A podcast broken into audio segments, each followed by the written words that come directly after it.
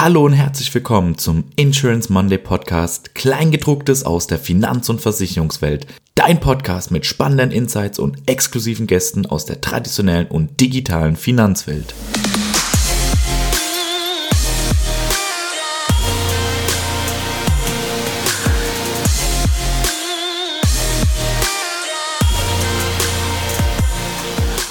Hallo und herzlich willkommen zu einer neuen Folge des Insurance Monday Podcast, Kleingedrucktes aus der Finanz- und Versicherungswelt. Heute dürfen wir wieder einen ganz besonderen Gast bei uns in der Episode begrüßen, nämlich Dr. Christian Macht, CEO von Element Insurance. Hallo Christian und herzlich willkommen. Ja, Dominik, äh, vielen Dank. Ja, freue mich hier zu sein. Freut uns natürlich, dass du mit dabei bist. Und auch aus dem Insurance Monday Team darf ich heute Olli Lauer und Herbert Jansky begrüßen. Hi Christian, hi Dominik. Hi Dominik, hi Christian. Und ja, wir wollen uns heute mit Element beschäftigen. Ein Insurtech aus der FinLab-Schmiede, mittlerweile auch ein Fullstack-Versicherer, geboren in einem Company-Builder. Da haben wir natürlich viele spannende Fragen ähm, vorbereitet und freuen uns natürlich auch auf die interessanten Einblicke, was da so genau anders ist oder auch ganz besonders an diesem Beispiel ist. Und deshalb freuen wir uns sehr auf dich, Christian, vor allem auch als CEO von Element bei uns in der heutigen Session begrüßen zu dürfen. Bevor wir jedoch inhaltlich einsteigen, würde ich sagen, Christian, stell dich doch einmal gerne kurz vor und vielleicht kannst du auch verraten, was und wie es dich zu Element verschlagen hat. Ja, danke und mache ich natürlich gern. Ähm, ja, Christian, ähm, knapp über 40 oder knapp drüber. Ähm, Vater von zwei Kindern, das heißt also immer das Wichtige vorweg. Ähm, was habe ich bis jetzt ähm, außerdem noch so gemacht? Ich habe irgendwann mal studiert, äh, promoviert, äh, bin dann zur Beratung äh, gegangen, war da doch sechs Jahre, relativ lang. Äh, von dort ähm, auf den auf eine dieser verschiedenen Internetwellen ähm, aufgesprungen, bin ähm, nach China gegangen, um dort das Joint Venture von Groupon und Tencent zu leiten, dann hier in Zentraleuropa, danach die Operations für Groupon ähm, verantwortet, äh, bin von dort weitergezogen, so, nennen wir es mal erweiterten E-Commerce, Social Commerce haben wir das genannt, äh, zu Rakuten ähm, und dort wieder so ein bisschen, nehmen wir mal, zurück. Ich habe das bei BCG am Anfang ähm, eine ganze Weile gemacht, in den, in den ich nenne es mal Fintech-Bereich, ähm, eine, eine, Bank gegründet, ähm, haben uns sehr stark auch mit Versicherungen beschäftigt. Das war noch vor den, den Lemonades und ähm, sagen wir mal, vor der, vor der Welle. Ähm, es gab schon ein, zwei Friendsurance und so, die das in der Zeit gemacht haben. Hohen Respekt, die da sehr früh ein, eingestiegen sind.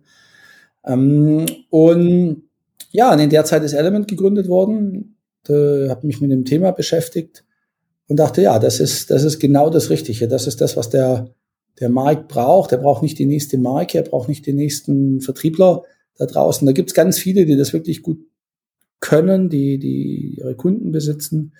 Ähm, aber diese Tech-Welle und Innovation wird auch in die Versicherungsbranche Einzug ähm, nehmen. Und ähm, das ist das, was Element macht. Es hilft anderen dabei, Versicherungsprodukte zu bauen und dann auch zu administrieren, zu verwalten. Und das haben wir, glaube ich, mittlerweile ganz gut hinbekommen. Jetzt bin ich auch schon seit dreieinhalb Jahren, also schon Element gibt es jetzt seit viereinhalb Jahren, ich bin seit über dreieinhalb Jahren dabei. Ja, Christian, also vielen Dank. Ähm, ich, auch ich freue mich, ähm, dich heute äh, kennenzulernen. Also freue mich vor allem besonders. Ich habe schon viel über Element äh, gelesen und das natürlich auch verfolgt. Und ich glaube, so eine Versicherung zu leiten und vor allem Element zu leiten, ist ja nicht das Allerschlechteste äh, Job Nur ich beschwere mich auch nicht. Also dafür erstmal herzlichen Glückwunsch. Aber jetzt haben wir einiges zu deiner Person und zu deinem Werdegang lernen dürfen. Ähm, wenn wir jetzt auf Element eingehen, was sind denn sozusagen ähm, die strategischen Prinzipien, die Core-Prinzipien hinter Element? Ihr habt ja mit Sicherheit eine Strategie, Ziele, ähm, wäre so Frage eins. Ähm, Frage zwei vielleicht, ich stelle sie im Hintergrund, äh, ich stelle sie mal zusammen, ich hoffe, dass du die alle merken kannst. Wie schaut in diesem Kontext euer Operating Model auf, also aus? Also wie ist Element aufgebaut? Wie funktioniert Element eigentlich? Ähm, vielleicht kannst du da so ein bisschen das skizzieren, vor allem für uns, äh, Versicherungsmenschen, die ja vielleicht die eine oder andere Versicherung auch von innen kennen. Und äh, dann Frage drei vielleicht noch im Abschluss. Ähm, seid ihr eigentlich diesen Strategien, diesem Modell immer treu geblieben oder habt ihr wirklich, wie halt so häufig äh, bei Startups, mit Erfahrungen und Ergebnissen auch pivotiert? Ja, also das sind diese drei Fragen und äh, da freue ich mich wirklich auf deine Antwort. Ja, sehr gern. Ich hoffe, ich habe mir das alles merken können. Also am Anfang mal Geschäftsmodell. Das kommt ja dann nachher bei dem Thema Strategie auch wieder ähm, vor. Als erstes, wir sind B2B-Anbieter. Das heißt, kein, kein Vertrieb, ähm, auch keine Vertriebsunterstützung. Wir stellen die Tools natürlich zur Verfügung, sei das äh, White Label Purchase Flows, Customer Portals, natürlich auch Partner Portals für die Partnerinteraktion. Ähm, aber ähm, äh, wir, wir sind nicht in dem Customer Acquisition versus Lifetime Value ähm, Game. Der Kunde gehört entweder unseren ähm, Versicherungspartnern, Plattformpartnern, äh, Vertriebspartnern. Ähm, das Zweite, wenn man, wenn man sich so ein Geschäftsmodell ähm, mal anschaut, ähm, ist, ist die Frage, wie tief man selber verschiedene Themen besitzt, owned, äh, respektive sie aufbaut oder, oder kauft. Und ähm, wir haben uns entschieden, sind ein Inshore-Tech. Ähm, das ist, wenn man da das Beste aus beiden Welten kombinieren will, dann muss man nicht nur eine komplette Versicherung sein, was wir, was wir sind. Das ist, glaube ich, ein Teil des Geschäftsmodells. Wir underwriten äh, das, das Risiko auch selbst. Es gibt ja ein paar andere, die sich eher auf Technologie oder Vertrieb oder sowas fokussiert haben. Wir, wir nehmen das Risiko auf die eigenen Bücher auf das eigene Buch. Ähm, und wenn man die, die zweite Welt noch mitnehmen will, dann äh, gehört zum Geschäftsmodell auch dazu, ähm, dass man auf der technologischen Seite führend ist. Und wir haben unsere ähm, proprietäre Plattform ähm, auch fast komplett ähm, selbst gebaut. Da sind natürlich Teile zugekauft, aber, aber sehr klein ähm, nur. Ich glaube, was auch zu einem Geschäftsmodell dazugehört, ist die Frage, zu wem gehört man so ein bisschen? Und da sind wir klar unabhängig. Also wir sind nicht Teil eines großen Konzerns oder einer großen ähm, Finanzgruppe. Da gibt es ja einige, die auch wir, ähnliche Modelle wie Element ähm, betreiben, aber eben Teil einer, einer großen Konzern oder Mutterkonzern oder, oder einer Gruppe ähm, sind. Ähm, haben wir uns entschieden, ähm, das ist nicht das Richtige ähm, für uns. Und wenn man das bisschen kombiniert mit dem White Label Ansatz, das heißt also B2B eben auch nicht unter unserer Marke, sondern unter ähm, der Marke dann des jeweiligen Vertriebspartners, dann hat man, glaube ich, ähm, das Geschäftsmodell von Element ganz gut ähm, umschrieben. Ähm, ist es so ungefähr das, was du dir vorgestellt hast unter dem Wort Geschäftsmodell oder sagen wir, sagen wir so fuzzy Begriffe? Ja, äh, das ist, ich habe heute nochmal mit jemandem Business-Architektur erklären müssen, beziehungsweise darüber nachdenken müssen, was ich damit gemeint habe. Aber ja, ähm, ich äh, würde sagen, das geht schon in die richtige Richtung, ja. Ja, dann dann probiere ich es mit deiner, mit deiner zweiten Frage nach dem Operating Model, ob wir ein bisschen näher zusammenkommen. Ähm, auch da gibt es ja verschiedene Dimensionen. Ich glaube, das eine ist, wir arbeiten über sogenanntes Net Pricing. Ähm, das heißt also, wir stellen, mal angenommen, äh, ein Versicherungsprodukt mit folgenden Charakteristika, Person oder Objekt, 30 Jahre oder so groß oder was auch immer, ähm, kostet äh, 100 Euro. Ähm, ob jetzt unser Vertriebspartner ähm, montags 110 verlangt oder dienstags 20 Prozent aufschlägt oder eine Zielgruppe hat, die so loyal ist, dass er äh, immer äh, konform den verschiedenen Richtlinien nach, da auch 200 Euro für verlangen darf, dann ist das ähm, die Sache des Vertriebspartners. Das heißt also, wir arbeiten über, über Net ähm, Pricing. Ähm, und das würde ich sagen, ist so ein bisschen ein Operating Mod. Jetzt ist die Frage, was du darunter irgendwie siehst, ob du meinst irgendwie Buzzwords wie agiles Arbeiten etc. Da Nein, das ging schon in die Richtung. Also wenn wir jetzt noch auf agiles Arbeiten und, und interne Struktur eingehen würden, wäre das sicherlich auch interessant, aber das würde den Rahmen, denke ich, äh, der heutigen Podcast-Sendung äh, sprengen, vor allem, weil wir noch ein paar interessante Fragen vorhaben, äh, dir zu stellen. Jetzt hast du von eurem ähm, Operating Model ähm, und B2B-Ansatz äh, gesprochen. Grenzt das mal ein. Also welche Lizenzen ähm, habt ihr? Welche, welche, welche Sparten deckt ihr ab? Ähm, das ist ja eine diffizile Frage, weil es da immer auch über die kleinen Buchstaben dann und so weiter geht. Wenn man das ganz grob ähm, sagt, dann machen wir äh, Sachschadenunfall ohne das klassische Kfz-Geschäft. Das ist auch eine strategische Entscheidung, dass wir das nicht machen wollen. Und wir machen natürlich kein Leben und kein Kranken. Okay, alles klar. Cool. Ähm, jetzt hat der Dominik in seiner ähm, Vorstellung letztendlich schon Finliebe angesprochen. Ich war sehr beeindruckt, wie ich, wie ich damals bei Intralab Germany oder mit Intralab Germany und den Mitgliedern äh, nach Berlin reisen durfte auf die Einladung von Finlieb, ähm, nachdem wir da gepartnert haben, wo wir auch unter anderem ähm, ja letztendlich Finlieb Gewächse kennenlernen durften. Äh, ich glaube, Element war sogar auch dabei. War super interessant. Was mich jetzt interessieren würde, ist, wie hat Finlieb bei der Gründung unterstützt? Weil es ja von so einem Company Builder und auch so einem erfolgreichen Company Builder gegebenenfalls doch anders, als wenn man es jetzt einfach so irgendwie durch einen großen Konzern machen lässt. Wie war da das Vorgehen und kannst du uns da vielleicht Einblicke geben? Ähm, ich kann natürlich nur einen spezifischen Element-Einblick ähm, geben. Ähm, ich glaube, generell, auch teilweise von mir von außen betrachtet, funktioniert das bei Findip deswegen so gut, weil das Gründen von Fintechs ja etwas komplexer ist als vielleicht ähm, Marktplatz für grüne Krawatten ähm, oder sowas. Und deswegen ist die Unterstützung, die durch Findip und auch durch die Erfahrung der der handelnden Personen vorhanden war, ja schon hilfreich.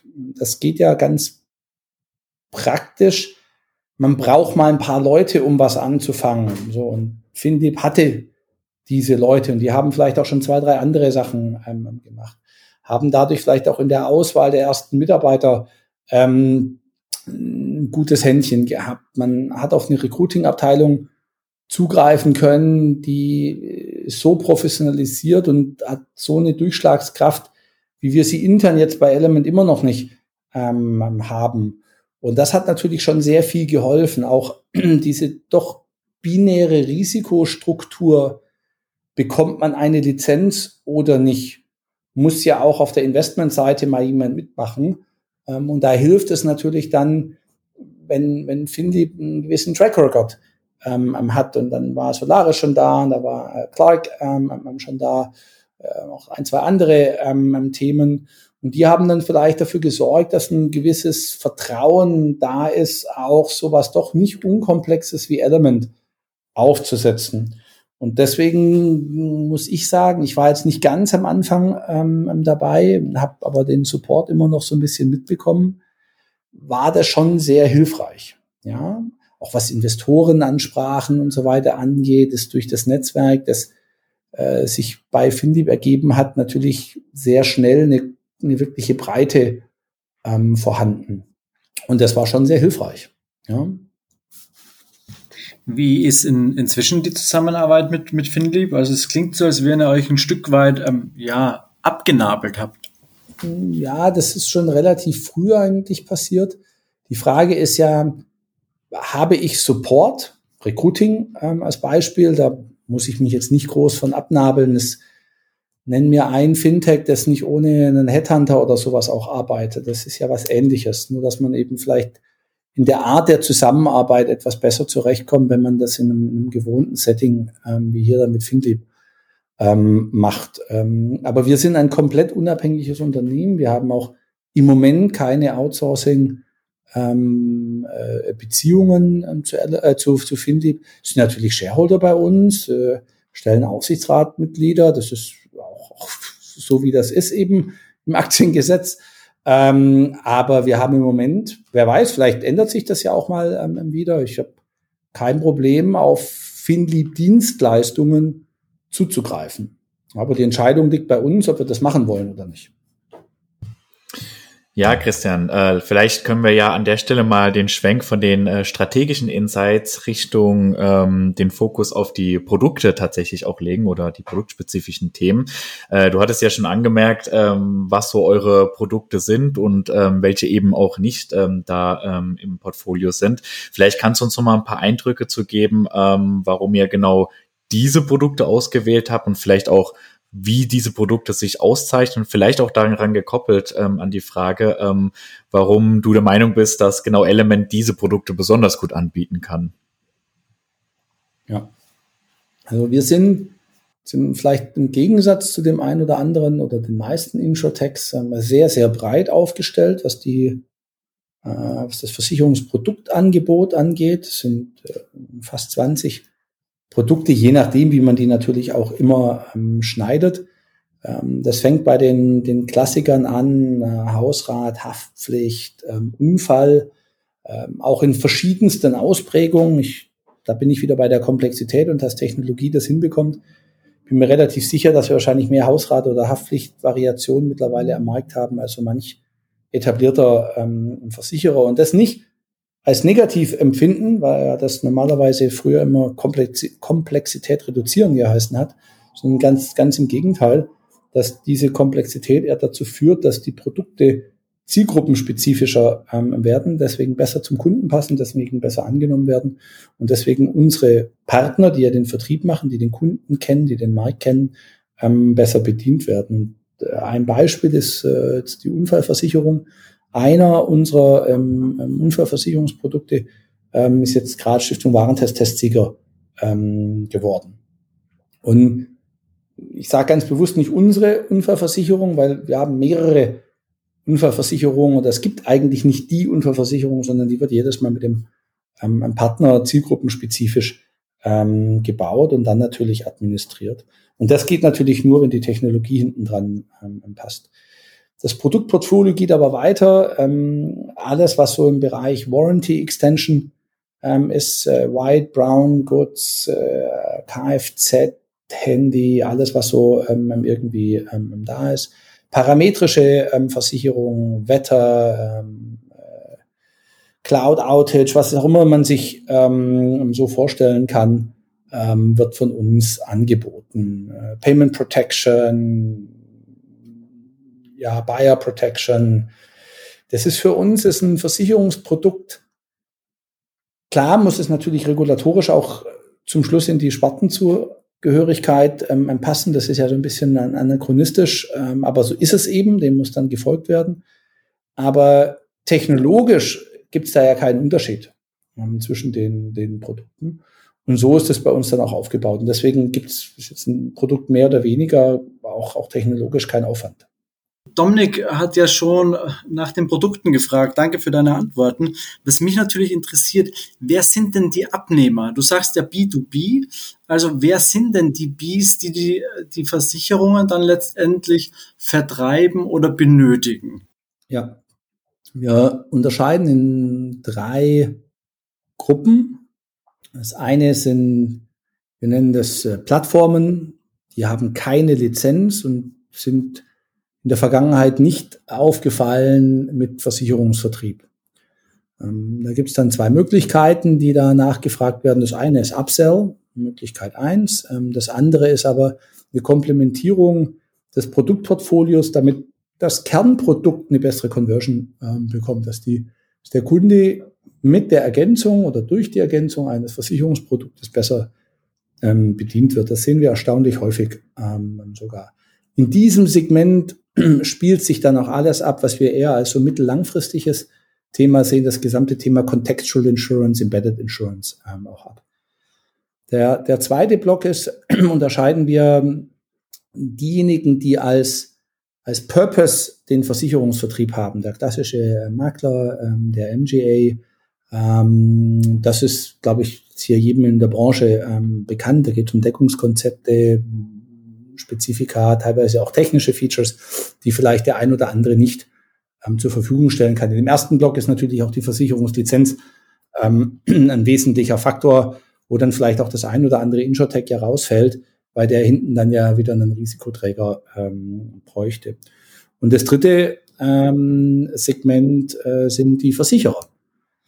Ob das jetzt E-Bike, äh, äh, Commercial Cyber, äh, Pet Health ähm, ist, ähm, so gibt's ja doch den ein oder anderen Versicherer, der nicht komplett Angebot ähm, bietet, aber vielleicht merkt, dass der ein oder andere Neo-Insurer, Neo-Broker ähm, jetzt in dieses Segment ähm, hineingeht. Und früher hat man da vielleicht mit einem deutschen Wettbewerber oder der nicht mehr Wettbewerber war, ähm, in friedlicher Koexistenz ähm, gelebt. Ähm, da ist dann vielleicht der Tierkrankenkunde eben gar nicht als Verlust gesehen worden. Jetzt ist aber so, wenn dieser Tierkrankenkunde ähm, vielleicht bei einem der, der neuen Versicherer ähm, im B2C-Modell landet, dann wollen die da Upsell betreiben und auch äh, die anderen Produkte an den Kunden bringen. Und plötzlich werden solche Produkte, die man davor gar nicht so richtig sich angeschaut hat, ähm, strategisch relevant. Und dann bieten wir eben diese Produkte komplett White Label ähm, auch äh, den Versicherern an, auch teilweise äh, auch genutzt äh, mit der Option, das über die Rückversicherung auch in die eigenen Bücher zu nehmen. Herbert, ich hoffe, das beantwortet deine Frage und ich darf jetzt nochmal meine äh, versuchen zu stellen. Also Aktiengesellschaft, ja, habe ich gelernt, war jetzt gerade Grundkurs Versicherungswesen 1987.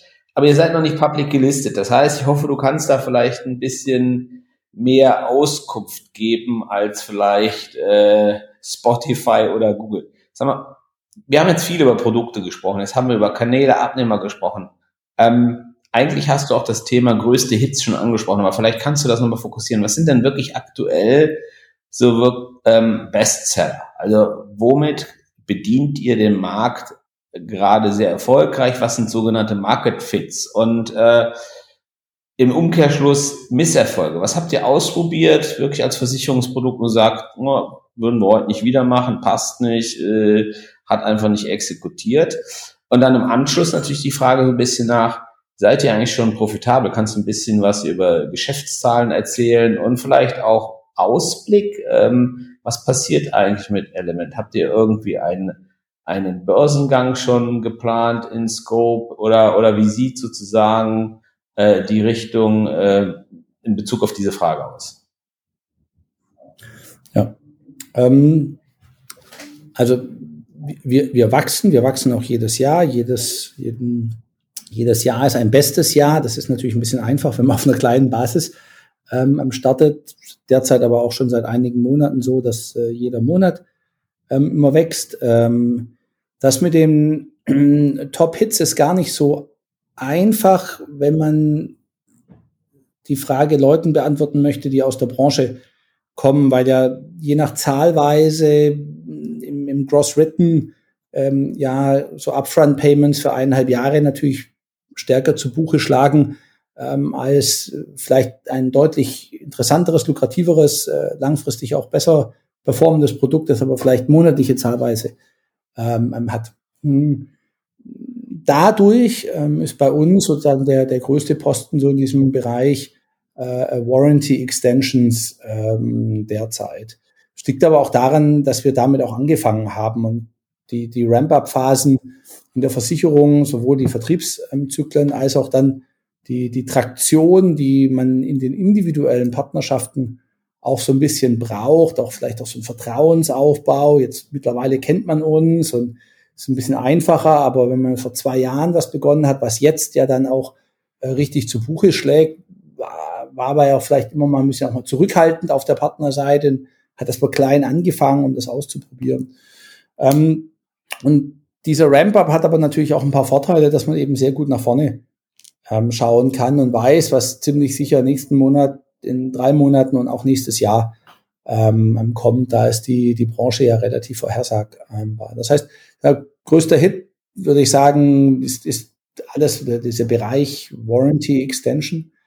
Ähm, Flops, wir haben also das ein oder andere kleine Startup hier auch äh, mal gehabt, die da mit tollen Plänen ankamen und wir waren auch noch jung und dann hat man da mal äh, versucht, Produkte zu bauen äh, und haben dann aber relativ schnell gemerkt, ähm, das ist das vielleicht, da war ein bisschen mehr Wunsch, äh, Vater oder Mutter des Gedanken.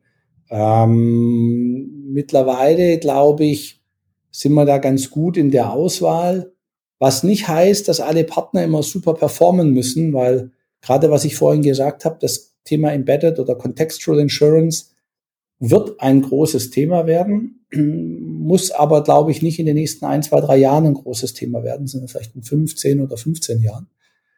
Äh, man muss aber seine Chips jetzt schon setzen. Und äh, wir arbeiten zum Beispiel im Thema mit zwei, drei DAX-Konzernen ähm, zusammen. Da ist das Potenzial klar da, dass damit auch mal richtig groß was bei rauskommt. Ich glaube aber, wie gesagt, nicht, dass das die nächsten ein, zwei, drei, vier, fünf Jahre ähm, groß ist. Das heißt, reine Performance ist nicht unbedingt das, wo wir kurzfristig ähm, immer drauf setzen. Ich habe es vorhin angesprochen, wenn das Vertrauen der Investoren ähm, da ist, dass man das Richtige macht, dann hat man auch den Luxus, eben das Richtige zu tun ähm, und muss nicht äh, vielleicht dann, dann, dann jedem Topline-Euro ähm, kurzfristig hinterherrennen. Aber was sind dann, was sind, ich, ich, ich, ich, ich verstehe dich, ich, ich, äh, sowohl akustisch als auch inhaltlich, aber was sind dann KPIs, an denen ihr gemessen werdet? Also wenn es nicht Umsatzwachstum ist, wenn es vielleicht auch nicht Margin ist oder äh, Gewinn, wie, wie messt ihr genau dieses Vertrauen, so dass ihr, es ist ja schon eine lange Zeitstrecke, so drei, vier Jahre dann auch unterstützt zu werden. Kannst du dazu was sagen?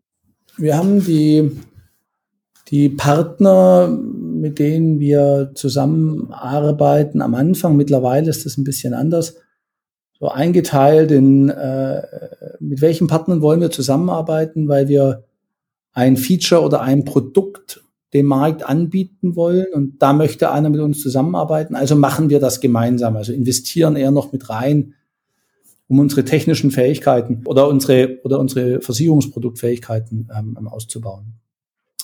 Das Zweite, das ist in Deutschland immer noch so, wenn man mal mit einem großen OEM zu Arbeit, zusammengearbeitet hat oder mit ein, zwei anderen Partnern, die einfach bekannt sind, die auch vielleicht dafür bekannt sind, dass sie nicht einfach sind.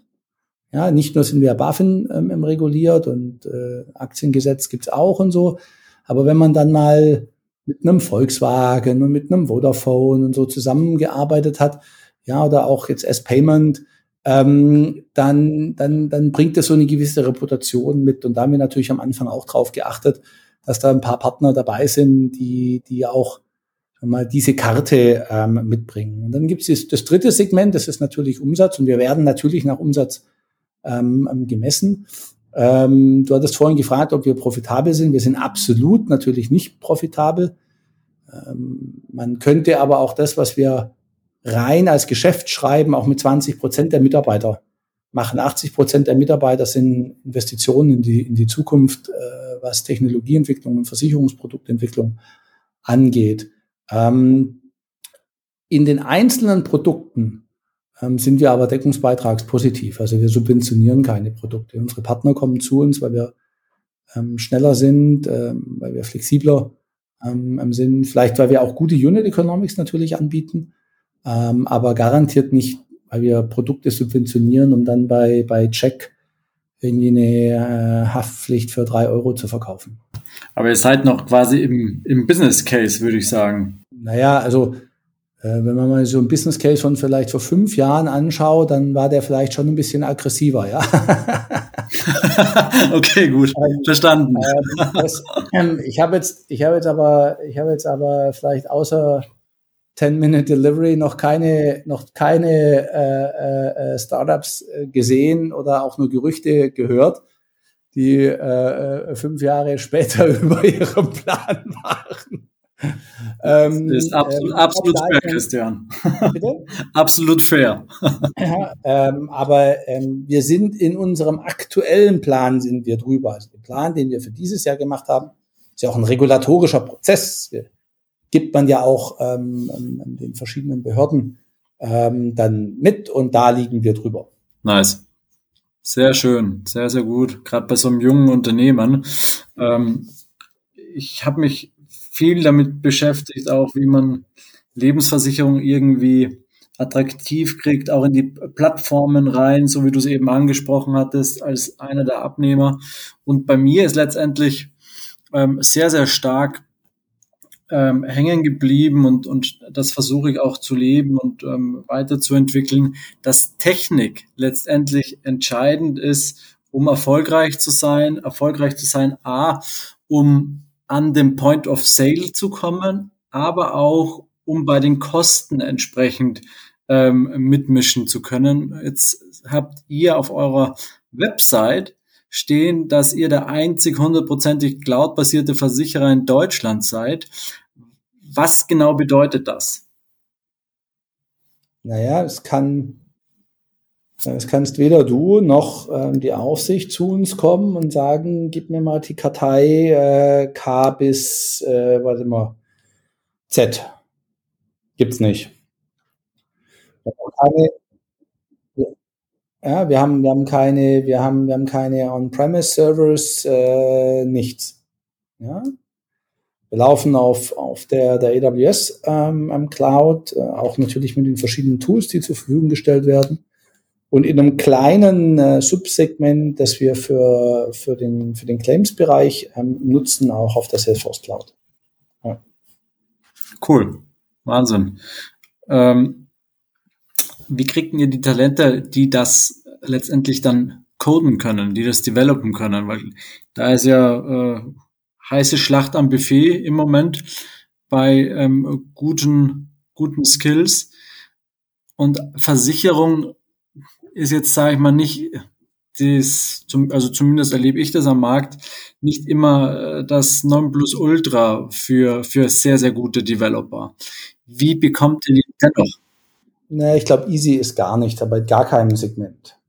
Ja, also ähm, gute Leute ist absoluter Kern. Es geht nur mit guten Leuten und es geht auch nur, wenn die in, jedem einzelnen Bereich auch besser sind als, als die, die dann sogar vorne dran stehen. Ähm, ich glaube, man darf nicht unterschätzen, was, nach was suchen denn ähm, Entwickler. Ähm, Natürlich gibt es vielleicht die ein oder andere sexier Brand. Kann dann etabliert sein und kann Adidas heißen, kann vielleicht nicht so etabliert sein und ist dann irgendwie Zalando oder noch jünger und nennt sich dann irgendwie äh, Flink oder sowas. Ähm, aber das ist ja eine Außenwahrnehmung.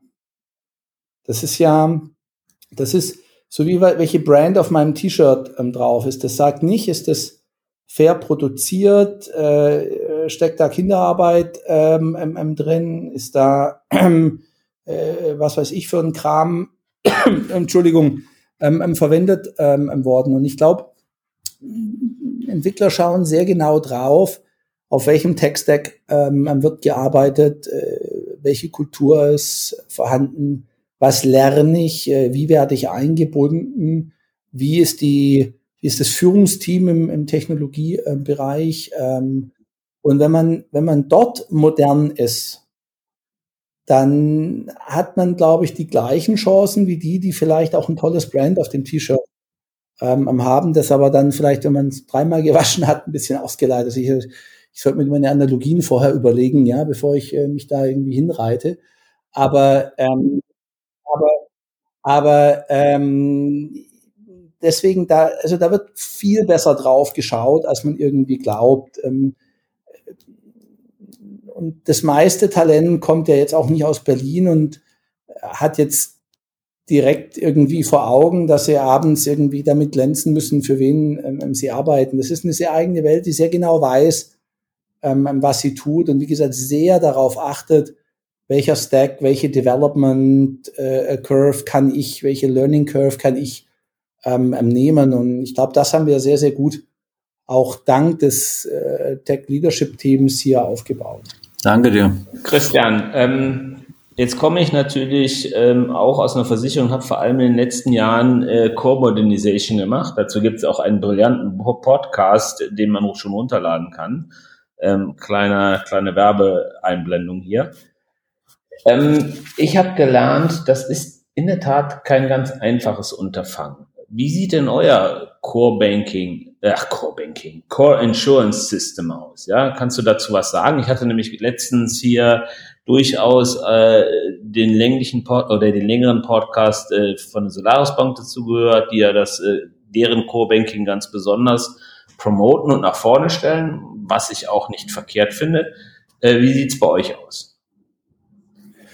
Also, ist jetzt vielleicht bei einer Versicherung nicht ganz so entscheidend ähm, wie ähm, bei, einer, bei einer Bank, wo das, das Core System einen größeren Anteil an der technologischen Wertschöpfungskette ähm, ausnimmt.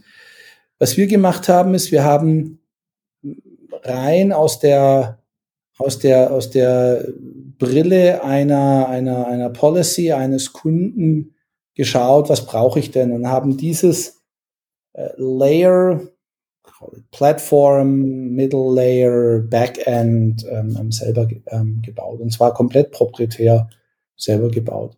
Teile davon, aber wirklich nur kleine Teile davon, ähm, sind aber extern. Wir entscheiden auch jetzt immer wieder bei, bei jedem einzelnen Segment, bei jedem einzelnen, ist nicht ganz technisch korrekt, Microservice, ähm, ob nicht Buy or Build richtig wäre. Selbst nachdem wir schon ähm, signifikant selber investiert haben, weil ich hoffe ja immer noch, dass es eine schöne Zulieferindustrie ähm, auch in der, in der, äh, im, technologischen Umfeld von Versicherungen ähm, eines Tages mal geben wird. Und dann werden wir vielleicht auch andere Segmente ähm, von, von Spezialisten ähm, zukaufen. Aber das System selbst würde ich als hausgemacht bezeichnen. Ja. Ja, also, ähm, aber trotzdem muss ich sagen, ich habe letztens, äh, ich bin ja jemand, der noch selber entwickelt. Ähm, wahrscheinlich bin ich auch der weltbeste Entwickler generell. Das habe ich leider aber noch nicht verifizieren können. Aber ich habe Stack Overflow ähm, mal gefragt und habe geguckt, wie viele Menschen in meinem Alter noch Software entwickeln.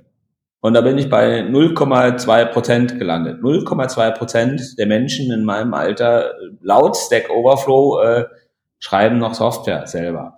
Und dann habe ich überlegt, in meinem Alter ist man ja vor allem besonders oft im Management und habe dann sozusagen, also ist aber wahrscheinlich ein eigener Podcast, meine Schlüsse daraus gezogen, beziehungsweise schließe ich seit Jahren schon daraus. Aber wenn ihr das anders macht und äh, so wie du das beschrieben hast, klingt es ja eigentlich auch ähm, tendenziell, wenn du mich fragst, richtig. Ja, also dass da Softwareentwickler, Technologen mehr Entscheidungen auch treffen und treffen können, ist das ja durchaus ein interessanter Weg. Jetzt ist das vielleicht auch ein ganz guter Übergang ähm, zu einer wahrscheinlich der jüngsten Story, ähm, die ich oder die wir über äh, Element gelesen haben. Wir haben uns ja ein bisschen vorbereitet und da kam tatsächlich Element jetzt auch im Kontext einer neuen Zusammenarbeit mit der Sparkassenfinanzgruppe vor und ähm, die kleine Element, ohne das meinen wir jetzt nicht despektierlich oder ich nicht, mit der großen Sparkassenfinanzgruppe da entsprechend im im Apple Pay Umfeld. Das klingt ja nach einem wirklich großartigen Erfolg äh, für Element, für dich, für euer Team. Äh, magst du dazu was erzählen? Also was genau habt ihr da gemacht und äh, wie habt ihr sozusagen diese Deal bekommen? Ja, du hast es ja schon gesagt, ja. ähm, äh, also ganz so klein sind wir dann vielleicht gar nicht. Vielleicht sind die Zahlen noch nicht ganz so ähm, wobei wir garantiert nicht mehr zu den zehn Prozent der kleinsten Versicherungen in Deutschland dieses Jahr gehören werden. Da gibt es schon ganz schön viele kleine. Ähm, wobei das immer noch kein großes Achievement ist, muss man ja auch dazu ähm, sagen.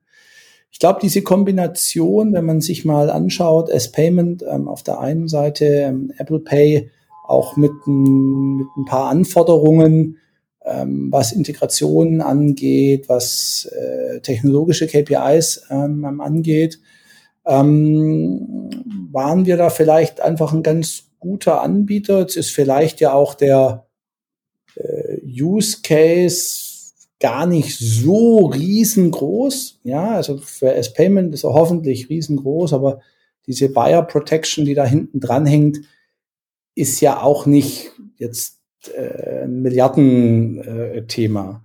Äh, ähm, aber für uns, wie ich vorhin angesprochen hatte, natürlich ein, ein sehr, sehr schöner ähm, Case. Das sind tolle Namen da, die jetzt ja auch nicht immer ganz so einfach sind, die auch Ansprüche haben an, an Voraussetzungen, die man erfüllen muss, um mit solchen Partnern zusammenarbeiten zu dürfen, zu können.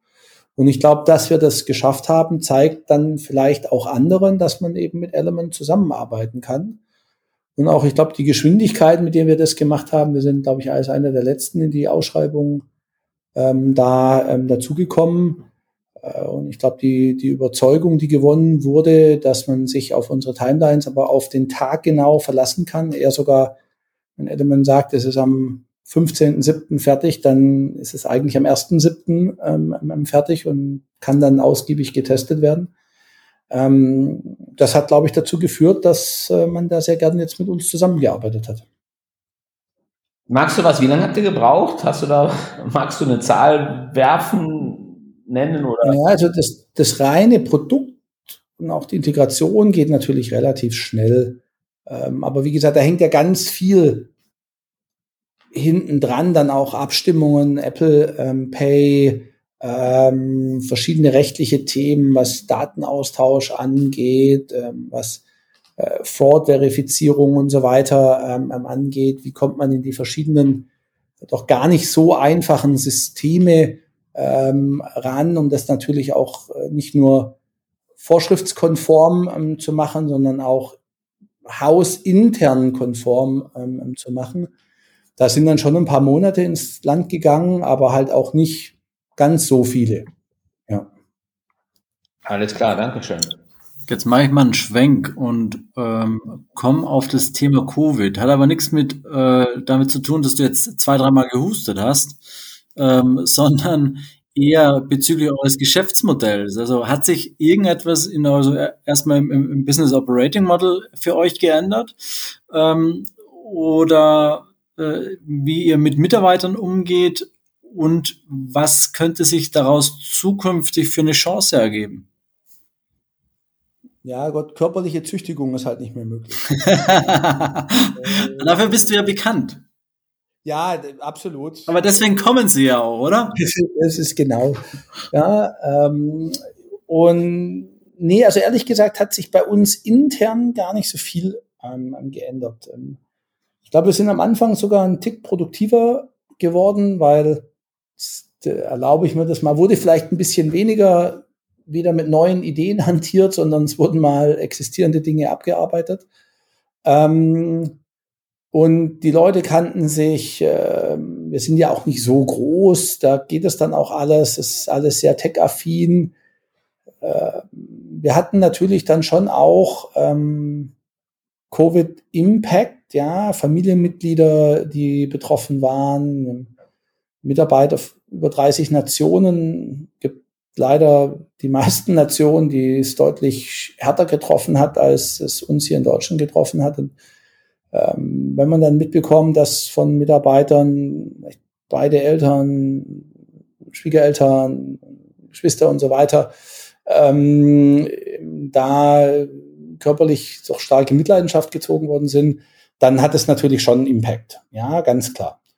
Ähm, auch die Möglichkeit, einfach Familien zu besuchen, stark eingeschränkt kann, konnte nicht mehr reisen. Das, wir haben viele Mitarbeiter, ein bisschen jünger auch sind, die dann vielleicht gerade Kinder ähm, bekommen, die dann eben nicht ihre Familien besuchen können. Die Familien dürfen nicht zu Besuch kommen.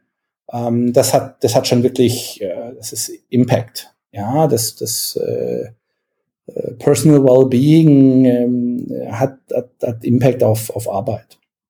So. Ähm, in der eigenen Arbeit, wie gesagt, äh, von den, von den Tools hat das, glaube ich, keinen Impact gehabt. Ähm, auf, der, auf der Partnerseite hat es schon ähm, uns, ich würde sogar sagen, wirklich gekostet. Und zwar auf, aus zwei, über zwei Hebel. Das eine ist, ähm, der eine oder andere ähm, Partner hat irgendwie mal gedacht, ups, ich sollte mich erstmal drum kümmern, wie ich, keine Ahnung, 40.000 Laptops kaufen, in welchem Tool kriege ich meine Leute ins Homeoffice, ähm, statt jetzt ein Projekt ähm, mit Prio 1 ähm, weiter ähm, zu führen. Da gab's da gab's einfach Verzögerungen in, in Projekten. Ähm, das zweite ist, ähm, unsere Partner entscheiden ja über den Point of Sales und der liegt sehr häufig offline. Und wenn offline einfach zu ist über den Lockdown, dann wird da einfach weniger verkauft. Ob das jetzt eine Versicherung ist oder das Kernprodukt, das dem zugrunde liegt, ähm, das ist für den Vertriebspartner sogar noch, noch viel härter dann. Ähm, und, aber auch unser dann embedded, contextual, begleitendes Produkt äh, wurde natürlich dann auch nicht ähm, verkauft. Ob das jetzt der, der Partner bezahlt hätte als, als Add-on oder ob das der Kunde ähm, bezahlt hätte, spielt ja keine Rolle. Das Gesamtprodukt wurde nicht verkauft. Und, und diese zwei externen Hebel ähm, haben uns schon ein bisschen was gekostet. Und ich glaube aber intern sind wir, bis auf, wie gesagt, diese, diese persönlichen Rückschläge oder Einschläge, muss man ja sagen, die, die einzelne Mitarbeiter ähm, im privaten Umfeld leider hinnehmen mussten, ähm, sind wir, glaube ich, da sehr gut durch die Krise gekommen. Und das ist ja auch noch nicht vorbei. Ja, also Welle X und äh, das griechische Alphabet hat leider noch ein paar Optionen frei. Ja, ja, Christian, vielen Dank für, für die Insights. Vielleicht ähm, zum Abschluss, wir haben ja gestartet mit äh, den äh, persönlichen äh, Fragen. Da macht es natürlich auch Sinn, zum Schluss äh, mit dem äh, persönlichen Outro dann auch zu beenden. Ähm, vielleicht die Frage, was machst du denn, wenn du mal nicht an Element denkst, äh, für, für wahrscheinlich die kurze Zeit, die es da gibt? Ähm, und vor allem natürlich auch als CEOs natürlich ähm, kann ich mir sehr gut vorstellen, dass der Alltag auch sehr stressig ist, beziehungsweise auch der Job an sich natürlich stressig ist. Ähm, wie gehst du denn damit um, beziehungsweise was tust du, um ähm, ein bisschen Abstand davon zu gewinnen? Naja, also mein Fahrer bringt mich äh, nach der ersten Golfrunde so um halb drei zur Massage. ähm, und dann schaue ich mal im Büro vorbei und dann gehe ich mit zwei Flaschen Weißwein Abendessen. Also das ist so, so habe ich mir das vorgestellt, Christian. Das ist so das Vorstandsleben. ja, ähm, ja, so, so, so ähnlich sieht es aus. Nee, also zwei kleine Kinder. Ähm, da ist äh, äh, da lernt man noch mal Fahrrad fahren und äh, äh Rollschuh fahren und äh, äh, malt und puzzelt und ja, aber ist auch ist auch gut so. Ja, also das, das eigene geht natürlich da so ein bisschen dann ähm, ähm, zurück, aber das eigene ist einfach anders definiert. Und dann macht man ein bisschen Sport, damit das, äh, damit das äh, mit dem körperlichen nicht nicht nicht dem Verfall äh, zugeht. Und und dann dann ist auch gut. Ja, aber das ist ist auch richtig so. Also man, ich habe mich bewusst für für einen Job entschieden, der der vielleicht ein bisschen umfangreicher ähm, ist und solange da das Privatleben nicht drunter leidet, äh, ist das, glaube ich, okay. Vielleicht gibt es ein paar andere Themen, eben, die jetzt auch dank Corona ja eh weggefallen sind, die, die, die dann äh, etwas kürzer kommen. Aber das ist okay. Ja, man, Absolut. Ich heule nicht über andere Sachen, sondern ich habe mich bewusst für etwas entschieden. Wenn ich mich bewusst für das eine entscheide, kann ich, kann ich nicht heulen, dass was anderes nicht auch noch geht. Absolut. Und ich meine, zumindest solange es ein wenig Abwechslung noch gibt, ist das ja auch schon äh, sehr viel wert, von dem her. Äh, mit zwei Fingern ist äh, das mit der Abwechslung vorprogrammiert. Ja. Das glaube ich, das glaube ich. Ja, Christian, dann sind wir tatsächlich auch schon in der heutigen Session ans Ende angekommen. Ich äh, möchte mich ganz ausdrücklich bedanken für die vielen interessanten Einblicke zu Element, zu euren Produkten und natürlich auch zu den ganzen Entwicklungen, die da noch vor euch stehen. Ich glaube, da können wir sehr gespannt sein, was da noch alles an äh, Wachstum ähm, euch und uns natürlich bevorsteht. Äh, vielleicht noch zum Abschluss die ganz kleine Frage für alle, die ein bisschen mehr zu Element wissen möchten, beziehungsweise sich auch mit dir austauschen möchten. Wo und auf welchen Kanälen kann man dich denn am besten erreichen?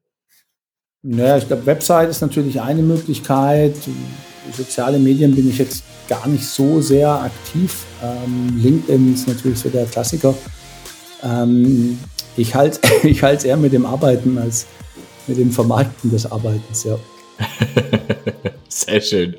Ja, perfekt. Dann natürlich nochmal ganz ausdrücklichen Dank für die spannenden Insights und natürlich auch an das Insurance Monday Team. Ähm, vielen Dank natürlich auch an alle Zuhörerinnen und Zuhörer. Seid gespannt auf die nächsten Folgen und wie immer, macht's gut und bis zum nächsten Mal. Dankeschön.